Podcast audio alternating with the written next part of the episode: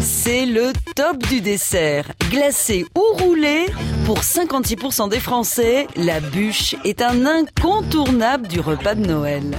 Je prends toujours mes produits dans des magasins euh, bio. Donc la bûche bio, au contraire, elle est très légère. Les enfants me reprochent qu'elle n'a pas justement ce côté indigeste qu'il y avait autrefois. 1879, l'année où la bûche nous assied. Clac, clac, mon joli feu qui flambe dans ma cheminée. Claque mon joli feu de bois. À l'origine, la bûche de Noël n'est pas un super dessert, mais un gros bout de bois.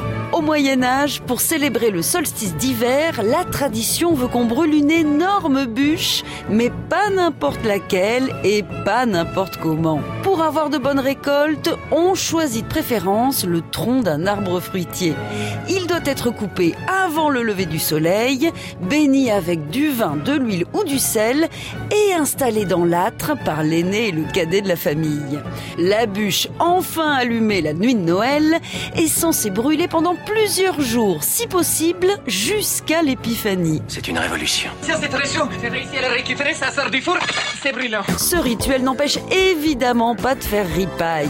Jusqu'au 19e siècle, les desserts de Noël ressemblent au pudding ou au panettone, des sortes de cakes aux fruits secs, symbole de fertilité. Non, mais il nous jetterait la rue sans sucre, lui. Mais moi j'en veux du dessert En 1865, le chef parisien Aristide Quillet invente la crème au beurre.